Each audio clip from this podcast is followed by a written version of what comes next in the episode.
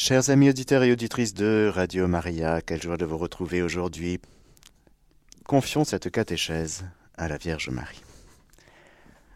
Je vous salue Marie, pleine de grâce, le Seigneur est avec vous. Vous êtes bénie entre toutes les femmes, et Jésus, le fruit de vos entrailles, est béni.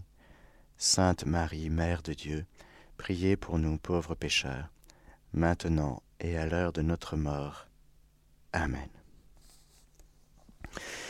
Chers auditeurs, nous sommes dans ce catéchisme en train de faire une lecture commentée d'un passage qui traite de la communauté humaine, premier euh, chapitre deuxième, article 1, la personne et la société. Nous avons vu euh, dans la catéchèse précédente. Article 2 s'appelle la participation à la vie sociale et l'article 3 traite de la justice sociale. C'est ce que nous allons essayer d'aborder aujourd'hui. La participation à la vie sociale, eh bien, la première partie traite de l'autorité. À la vie en société manquerait l'ordre et la fécondité sans la présence d'hommes légitimement investis de l'autorité et qui assurent la sauvegarde des institutions et pourvoit dans une mesure suffisante au bien commun. On appelle autorité la qualité en vertu de laquelle des personnes ou des institutions donnent des lois et des ordres à des hommes et attendent une obéissance de leur part. Toute communauté humaine a besoin d'une autorité qui la régisse. Celle-ci trouve son fondement dans la nature humaine. Elle est nécessaire à l'unité de la cité. Son rôle consiste à assurer autant que possible le bien commun de la société. Déjà, première chose que l'enseignement de l'Église, puisque le catéchisme c'est l'enseignement de l'Église, nous dit, c'est que l'autorité, la, belle réalité de l'autorité fait partie de la nature humaine. Le fondement de l'autorité, c'est la nature humaine. On a vu donc que l'homme est un être naturellement sociable. Il est d'emblée dans un tissu relationnel. Et à l'intérieur de cette sociabilité, de ce tissu relationnel, il y a la réalité de l'autorité. Première autorité que nous connaissons, chers amis, eh bien, c'est papa et maman. Et puis, il y aura le grand frère, la grande sœur quand on arrive en deuxième, troisième. Et puis, euh, il y aura peut-être un professeur à l'école. Oui, il aura de l'autorité, le professeur à l'école. Et puis, à l'intérieur des structures. Donc dans une école, ben, il y a le professeur, mais il y a le supérieur, il y a le supérieur de tel service, puis il y a le grand directeur de l'école, et puis lui-même est soumis à euh, le ministère de l'Éducation nationale, par exemple, des choses comme ça. Nous sommes immergés dans des réalités hiérarchiques, hiérarchiquement ordonnées, avec des gens qui ont autorité et des subalternes alors, selon le type de relation, il y aura des types d'exercices d'autorité différents. Évidemment, celui qui est professeur de mathématiques et qui a autorité pour enseigner les mathématiques, eh bien, il ne va pas exercer l'autorité de la même manière qu'avec son enfant. Parce que là, on est dans un domaine différent. Une autorité parentale l'exercice de l'autorité parentale est différent de l'exercice de l'autorité professorale, par exemple. Ce qui n'est pas toujours d'ailleurs facile à vivre pour les enfants qui font l'école à la maison. un coup c'est maman et un coup c'est maîtresse. Un coup c'est euh, madame euh, professeur de maths et puis euh, cinq minutes c'est en même temps ma maman que j'aime. Et c'est deux types de relations à l'intérieur desquelles il y a la réalité de l'autorité. On retrouve ça partout dans la société humaine, bien sûr jusque dans l'Église, mais Là, on est dans la réalité de la communauté humaine que nous sommes en train de découvrir. Derrière ça, frères et sœurs, n'oublions jamais ce petit paragraphe euh, introductif qui dit, bien qui donne la lumière sur tout ce qu'on est en train de regarder. La vocation de l'humanité est de manifester l'image de Dieu et d'être transformé à l'image du Fils unique du Père. Cette vocation revêt une forme personnelle, puisque chacun est appelé à entrer dans la béatitude divine. Elle concerne aussi l'ensemble de la communauté humaine. Ces, toutes ces réalités ordonnées, hiérarchiques, eh bien, sont pour nous sont comme des écrins à l'intérieur desquels on va apprendre à grandir. Parce que non seulement celui qui obéit grandit, mais celui qui exerce l'autorité, il grandit. Ce n'est pas facile d'exercer l'autorité et ce n'est pas facile d'obéir. Et même, je dirais, que celui qui exerce l'autorité est prié d'être obéissant. Surtout quand on est chrétien, on essaye d'obéir au Saint-Esprit, à Dieu, plutôt qu'aux hommes. C'est-à-dire d'avoir l'obéissance chrétienne, c'est-à-dire d'être obéissant à Dieu, qui nous parle au cœur, qui nous instruit, qui nous conduit, qui nous inspire. Donc celui qui exerce l'autorité est prié d'avoir un cœur obéissant. Rappelez-vous ce beau passage dans l'Écriture où Salomon demande non pas les richesses, non pas plein pouvoir pour dominer comme un tyran, non, non, il demande un cœur docile, un cœur qui écoute. Parce qu'il a à charge, eh bien, un peuple il est roi d'un peuple, donc il a autorité et il a pouvoir aussi. C'est pas la même chose. Il a plein de pouvoir, mais il a autorité, l'autorité royale. Mais pour exercer l'autorité royale, ce qu'il demande au Seigneur, c'est un cœur obéissant. L'autorité exigée par l'ordre moral émane de Dieu. Comme nous dit Saint Paul au Romains chapitre 13, que tout homme soit soumis aux autorités qui exercent le pouvoir, car il n'y a d'autorité que par Dieu, et celles qui existent sont établies par lui. Ainsi, celui qui s'oppose à l'autorité se rebelle contre l'ordre voulu par Dieu, et les rebelles attireront la condamnation sur eux-mêmes. Je vous donne une clé de compréhension. Alors, vous allez dire, on n'a pas le droit de manifester, si on n'est pas d'accord avec le gouvernement, on n'a pas le droit de... Il faut juste s'aplatir. Non, non, non, ce n'est pas ça que Saint Paul veut dire. L'autorité, le mystère de l'autorité vient de Dieu. Si dans l'exercice de l'autorité, il est perçu des choses déviantes, des choses de l'ordre de la domination, de la tyrannie, de l'abus de pouvoir, des choses comme ça, eh bien, comme ce n'est pas juste, eh bien, il est juste de dire ben, ça c'est pas juste, ça c'est un excès, ça c'est un abus, ça c'est vous avez mis le pied à côté, ou ça ça ne nous convient pas, des choses comme ça. Vous voyez? Dire qu'on est gêné, qu'on n'est pas d'accord, ce n'est pas être forcément rebelle. L'autorité comme telle doit être respectée. Même si on n'est pas d'accord avec les idées, avec euh, l'autorité, en tant que telle, eh bien, elle vient de Dieu. L'exercice de l'autorité, surtout dans un monde de péché, est carrément et très souvent et beaucoup corrompu. Corrompu par des idées saugrenues, corrompu par des excès de pouvoir, corrompu par toutes sortes de choses. Mais le mauvais exercice de l'autorité n'enlève pas le,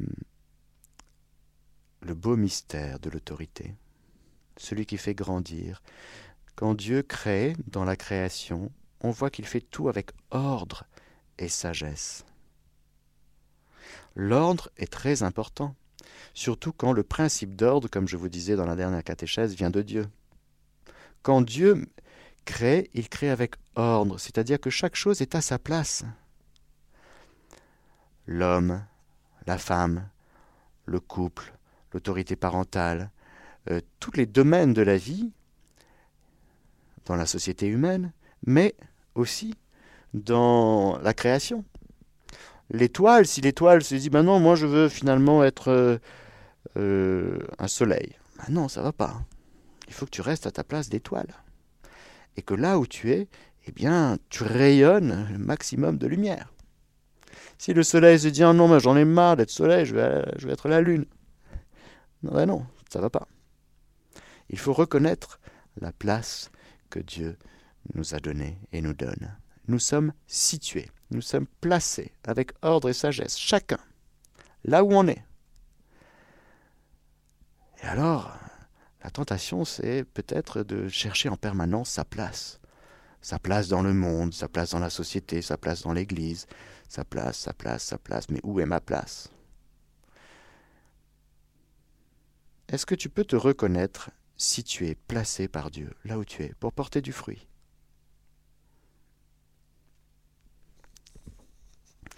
Le devoir d'obéissance impose à tous de rendre à l'autorité les honneurs qui lui sont dus et d'entourer de respect et selon leur mérite, de gratitude et de bienveillance les personnes qui, qui en exercent la charge.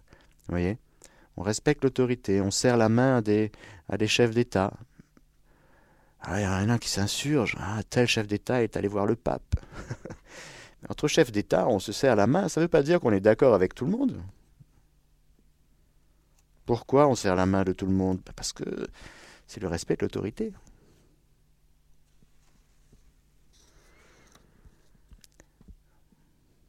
Ça ne veut pas dire qu'on est d'accord avec tous les régimes politiques de certains pays. Non, pas du tout. On trouve sous la, plume, du pape euh, Saint Clément de Rome la plus ancienne prière de l'Église pour l'autorité politique.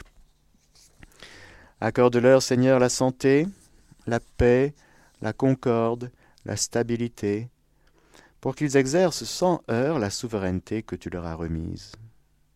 C'est toi, Maître céleste roi des siècles, qui donne aux fils des hommes de gloire honneur et pouvoir sur les choses de la terre. Dirige, Seigneur, leurs conseils, suivant ce qui est bien, suivant ce qui est agréable à tes yeux, afin qu'en exerçant avec piété dans la paix et la mansuétude le pouvoir que tu leur as donné, ils te trouvent propice. C'est redoutable d'avoir autorité et d'exercer un pouvoir, parce que nous, tous ceux qui exercent l'autorité avec pouvoir devront rendre compte à Dieu. Ah, il y aura des pleurs et des grincements de dents. Si l'autorité renvoie à un ordre fixé par Dieu, la détermination des régimes politiques, comme la détermination de leurs dirigeants, doivent être laissées à la libre volonté des citoyens. Ce sont les citoyens qui choisissent. parfois, ils sont plus ou moins contraints. les citoyens peuvent discuter, ils peuvent dire ben non, on veut changer de régime, on veut améliorer le régime, on veut changer des points de constitution. Bon. Et puis voilà, les citoyens sont plus ou moins écoutés, plus ou moins bien représentés, ça dépend. La diversité des régimes politiques est moralement admissible pourvu qu'ils concourent au bien légitime de la communauté qui les adopte. Les régimes dont la nature est contraire à la loi naturelle, à l'ordre public et aux droits fondamentaux des personnes ne peuvent réaliser le bien commun des nations auxquelles ils se sont imposés. L'autorité ne tire pas d'elle-même sa légitimité morale. Elle ne doit pas se comporter de manière despotique, mais agir pour le bien commun comme une force morale fondée sur la liberté et le sens de la responsabilité. L'autorité ne s'exerce légitimement que si elle recherche le bien commun du groupe considéré et si, pour l'atteindre, elle emploie des moyens moralement licites. S'il arrive aux dirigeants d'édicter des lois injustes ou de prendre des mesures contraires à l'ordre moral, ces dispositions ne sauraient obliger les consciences. En pareil cas, l'autorité cesse d'elle-même, d'être elle-même, et dégénère en oppression. C'est toute la distinction entre le droit qui, normalement, le droit, il y a différents types de droits, mais le fondement des droits, c'est le droit naturel, c'est la nature humaine, justement. Et toutes les déviances des droits viennent d'une déviance de la conception du droit naturel. On ne sait plus ce que c'est que la nature humaine. Ce qui est légal, comme dira Benoît XVI, ce qui est légal n'est pas forcément moral. Il y a donc des lois qui sont autorisées, promulguées. Il y a même des projets de loi pour mettre des articles dans la Constitution le droit à l'avortement par exemple. Il y a des lois qui existent, la promotion de l'euthanasie. Ce sont des lois qui ne sont pas morales, moralement bonnes. Et donc, qui sont moralement iniques, c'est-à-dire qui ne font pas du bien, non seulement aux personnes, mais à la société. Mais c'est légal. Ouais, c'est légal. Au point de départ, si vous voulez, on avait comme euh, fondement tu ne tueras pas. Tu ne tueras pas parce que c'est un fondement naturel et c'est un fondement en plus divin. Mais même pour celui qui n'a pas la foi, qui ne connaît pas la Torah, qui ne connaît pas la Bible, qui ne connaît pas l'Évangile, qui ne connaît pas Dieu, eh bien, il peut au moins reconnaître que ce droit, ce commandement, est un garde-fou, est un, est un trésor pour justement eh bien, nous garder ensemble dans une société plus paisible. Autoriser le meurtre, autoriser le crime, ne peut que provoquer du désordre. C'est obligé. Il est préférable que tout pouvoir soit équilibré par d'autres pouvoirs et par d'autres compétences qui le maintiennent dans de justes limites. C'est là le principe de l'état de droit, dans lequel la souveraineté appartient à la loi et non pas aux volontés arbitraires des hommes. Pouvoir contre pouvoir. Eh oui. Le bien commun. Après avoir vu donc quelques paragraphes sur l'autorité, maintenant voyons ce que c'est que le bien commun, c'est un peu complexe. Accrochez-vous. Conformément à la nature sociale de l'homme, le bien de chacun est nécessairement en rapport avec le bien commun. Celui-ci ne peut être défini qu'en référence à la personne humaine. Ne vivez point isolé, dit Barnabé dans son épître. Retirez en vous-même, comme si vous étiez déjà justifié, mais rassemblez-vous pour rechercher ensemble ce qui est de l'intérêt commun. Saint Paul aussi, je crois que c'est dans les Éphésiens, il parle de ça. Quel est votre intérêt commun? Alors on peut voir entre chrétiens, quel est notre intérêt commun? Entre chrétiens, euh, ordonnés à la vie éternelle, à la béatitude, sur un chemin de sainteté. Quel est notre intérêt commun? Mais dans les groupes humains aussi. Par bien commun, il faut entendre l'ensemble des conditions sociales qui permettent tant au groupe qu'à chacun de leurs membres d'atteindre leur perfection d'une façon plus totale et plus aisée. Le bien commun intéresse la vie de tous.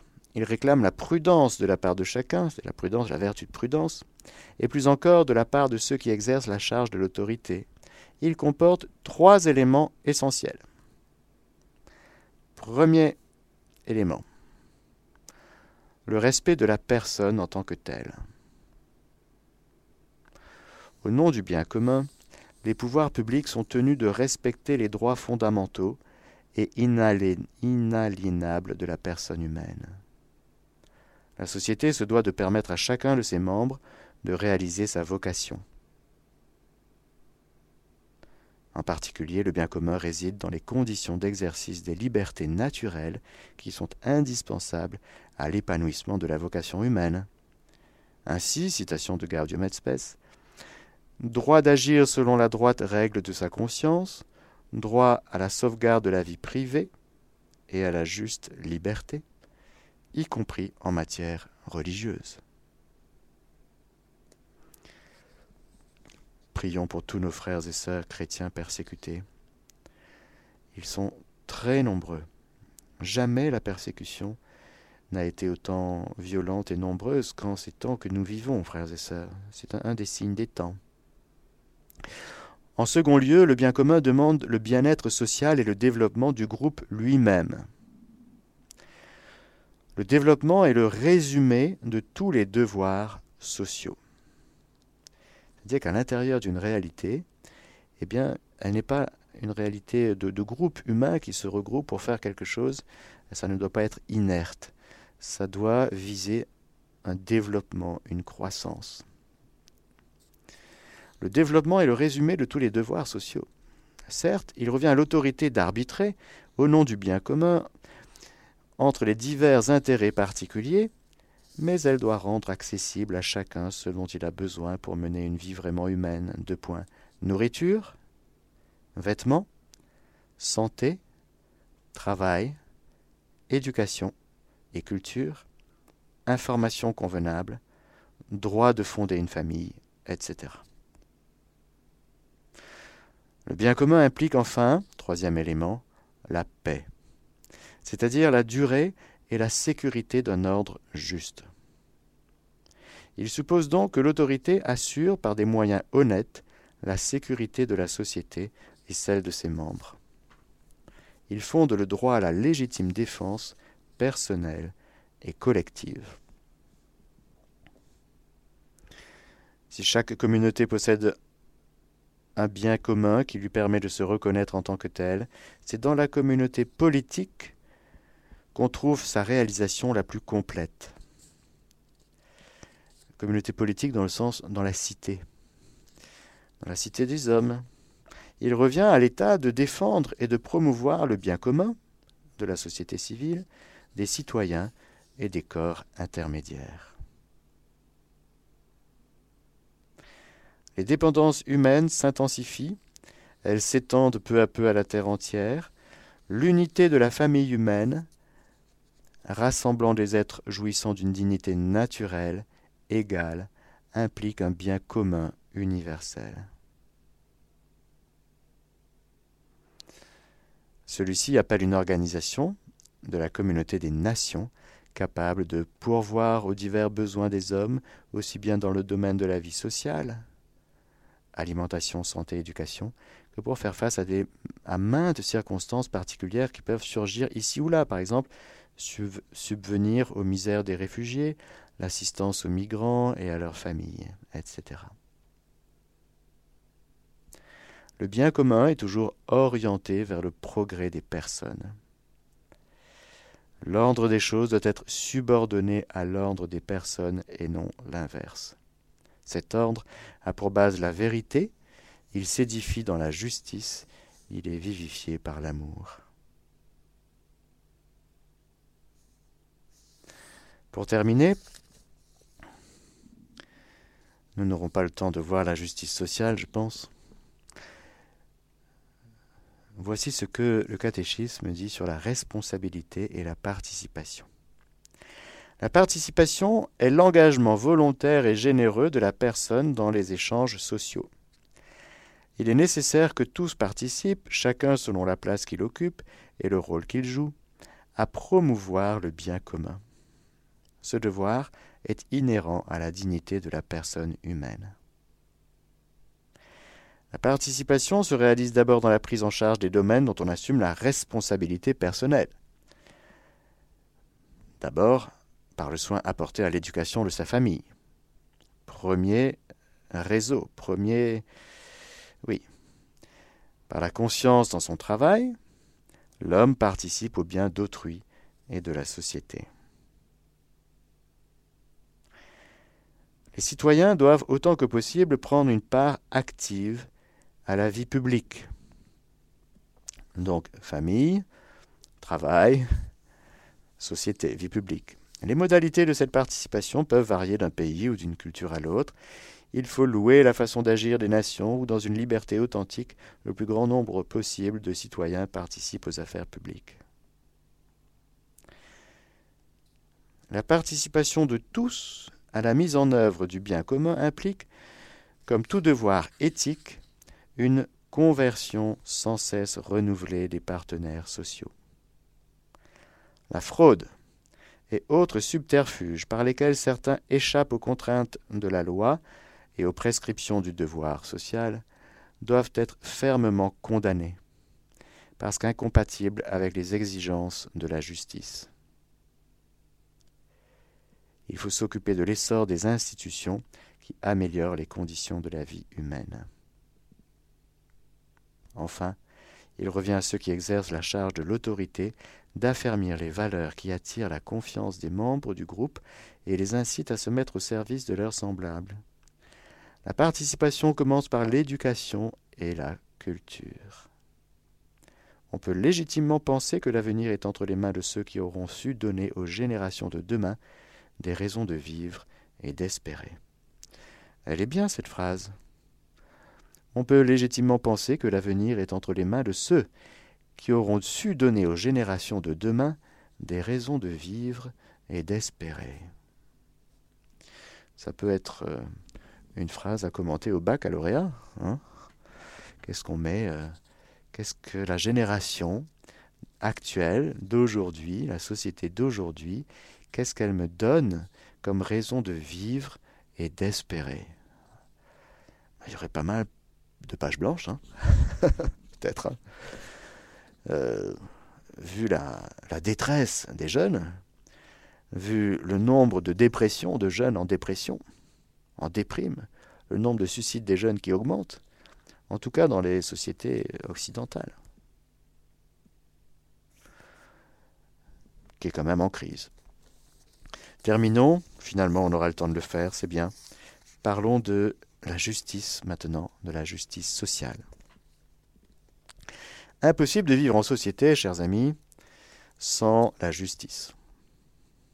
Impossible de qualifier nos relations interpersonnelles sans tout le temps avoir dans le cœur eh bien, le sens de la justice, c'est-à-dire de ce qui est juste. Justice, justesse. Et pour nous, chrétiens, dans nos relations interpersonnelles, c'est la charité qui est la reine de toutes les vertus, donc elle va être la reine même de la vertu de justice, et qui va nous donner le, goût, le ton, la force de d'agir en, en justesse dans nos paroles, nos actes, nos attitudes, nos silences ou ce qu'on a à faire, à pas faire. Et il nous semblera tout le temps, bah tiens, ça c'est juste comme ça, ça c'est pas juste. Le juste et l'injuste. On est tout le temps là-dedans. Eh bien, dans la société aussi, euh, l'aspect de la justice est très important. La société assure la justice sociale lorsqu'elle réalise les conditions permettant aux associations et à chacun d'obtenir ce qui leur est dû selon leur nature et leur vocation. La justice sociale est en lien avec le bien commun et avec l'exercice de l'autorité.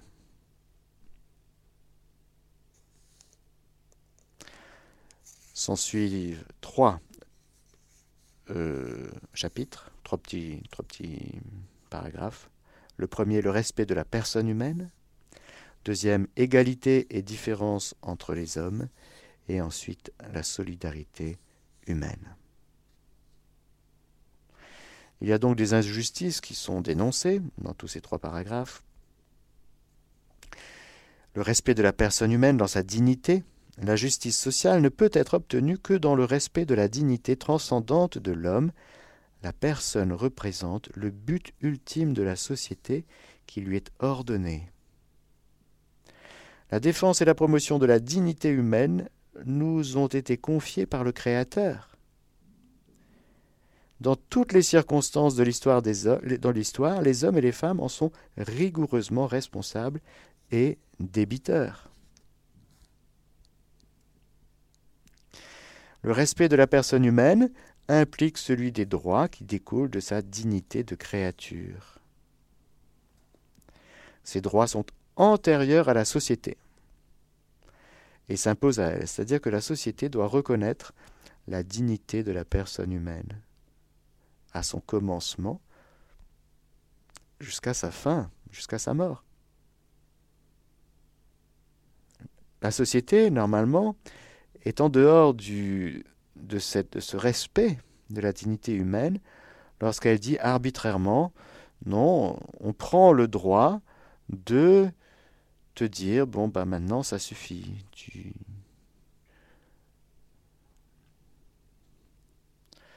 Tu as, vécu. Euh, maintenant, c'est bon, on arrête. Elle est très belle cette phrase. Ses droits sont antérieurs à la société et s'imposent à elle. L'inverse serait de dire que ben, c'est la société qui dicte ce qui est digne ou pas. Mourir dans la dignité. Quelle inversion. Il fonde la légitimité morale de toute autorité en les bafouant ou en refusant de les reconnaître dans sa législation positive. Une société mine sa propre légitimité morale. Sans un tel respect, une autorité ne peut que s'appuyer sur la force ou la violence pour obtenir l'obéissance de ses sujets. Il revient à l'Église de rappeler ses droits à la mémoire des hommes de bonne volonté et de les distinguer des revendications abusives ou fausses.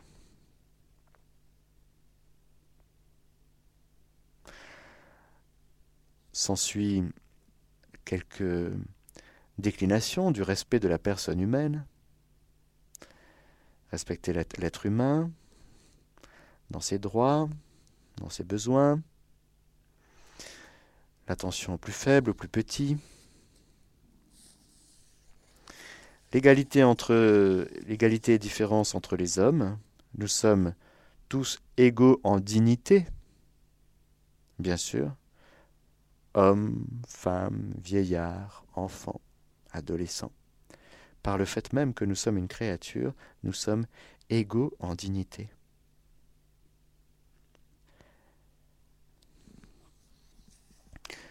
Il faut faire attention, du coup, le catéchisme nous dit, aux discriminations, c'est-à-dire ce sont des abus. La domination, l'homme dominera sur toi. La domination est une conséquence du péché.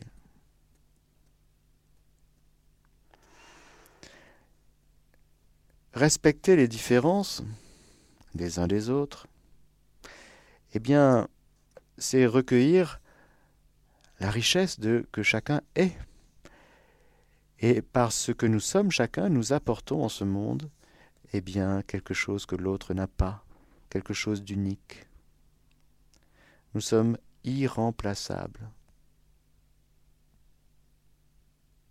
C'est vrai, nous sommes irremplaçables.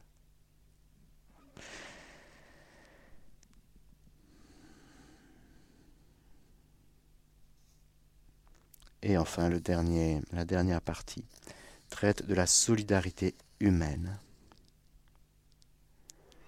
Je vois l'heure qui tourne et je vais m'arrêter là. Dans les prochaines catéchèses, nous verrons la loi morale, le salut de Dieu, la loi et la grâce. Nous verrons ce que c'est que la loi naturelle, la loi ancienne, c'est-à-dire la loi mosaïque, c'est-à-dire donnée à Moïse, et ensuite la loi évangélique, c'est-à-dire la loi nouvelle, c'est-à-dire la grâce du Saint-Esprit. Voilà un petit peu ce qui nous attendra dans les prochaines catéchèses. Voilà, chers amis auditeurs et auditrices de Radio Maria, je vous connais, je savais qu'il n'y allait pas avoir de questions. Ce sont des sujets un peu, un peu, comment dire, euh, moins habituels, hein, un peu moins théologiques dans le sens, euh, voilà, mais tout, tout parle de Dieu, c'est ça. La société, des hommes, l'univers, euh, de la petite fleur, de l'étoile, du soleil, jusqu'au président de la République. Pourquoi? Parce que de l'organisation, de la politique, c'est passionnant, la philosophie politique. Le regard de Dieu sur la cité. Dans la Bible, nous retrouvons la cité de l'agneau. Donc, euh, le peuple de Dieu, l'Église, est une communauté humaine de croyants. Et donc, euh, voilà, il fallait passer par là. C'était peut-être moins euh, nourrissant pour notre vie théologale, mais tout est à regarder, tout est à regarder avec le regard de Dieu, le regard de sagesse. Et alors, euh, ben voilà, prions, prions pour les hommes politiques, prions pour tous ceux et celles qui exercent l'autorité, non seulement dans l'Église, mais dans la société, pour que euh, vraiment, comme on dit en général dans les prières universelles, Vraiment, Esprit Saint vient visiter chacun, surtout la conversion, la conversion des hommes politiques. C'est le plus important, à mon sens, parce que quand quelqu'un se convertit au Seigneur, il est une création nouvelle, et du coup, il aura le sens davantage des choses, et il souffrira peut-être même davantage, mais hum, c'est la conversion des, hommes politiques qu'il faut demander. C'est-à-dire qu'ils rencontrent Jésus. C'est ça l'axe. Pourquoi? Parce que eh bien justement, le bien commun, la personne humaine est supérieure au bien commun, c'est-à-dire qu'au terme, dont toutes les personnes qui exercent l'autorité, toutes les personnes constitutives d'une société humaine, nous tous chacun personnellement, non pas individuellement, mais personnellement, eh bien, nous aurons à euh, rendre compte, nous aurons à découvrir eh bien, cet amour qui nous a portés depuis notre conception et pour toujours. Et donc, il faut, à un moment donné, pendant notre itinéraire céleste, découvrir notre vocation, l'appel de Dieu sur nous. Et donc, euh, et tout ce tissu relationnel depuis tout petit, familial, mais l'école, les loisirs, euh, la société, euh, les scouts, vous prenez tous les groupes, les associations, le bénévolat, tout ça, tout ça n'est pas du tout anodin vu du dessus.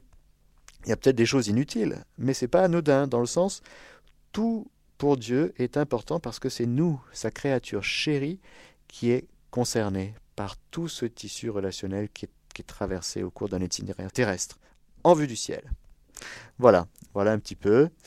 Je vous donne la bénédiction du Seigneur, que le Seigneur Tout-Puissant vous bénisse, le Père, le Fils et le Saint-Esprit. Amen. Chers auditeurs de Radio Maria, c'était la catéchèse du Père Mathieu que vous pouvez réécouter en podcast sur notre site internet www.radiomaria.fr.